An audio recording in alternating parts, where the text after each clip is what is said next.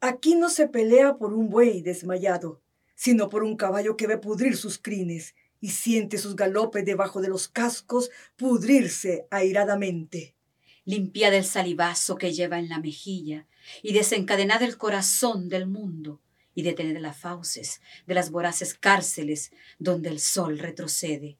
La libertad se pudre desplumada en la lengua de quienes son los siervos más que sus poseedores. Romped esas cadenas y las otras que escucho detrás de esos esclavos.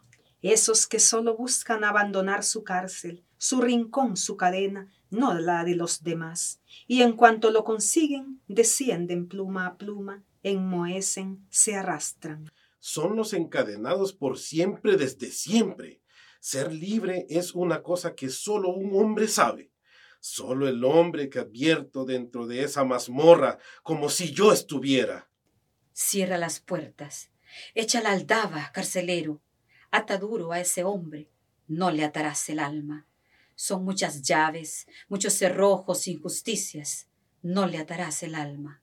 Cadenas, sí, cadenas de sangre necesita, hierros venenosos, cálidos, sanguíneos eslabones, nudos que no rechacen a los nudos siguientes, humanamente atados.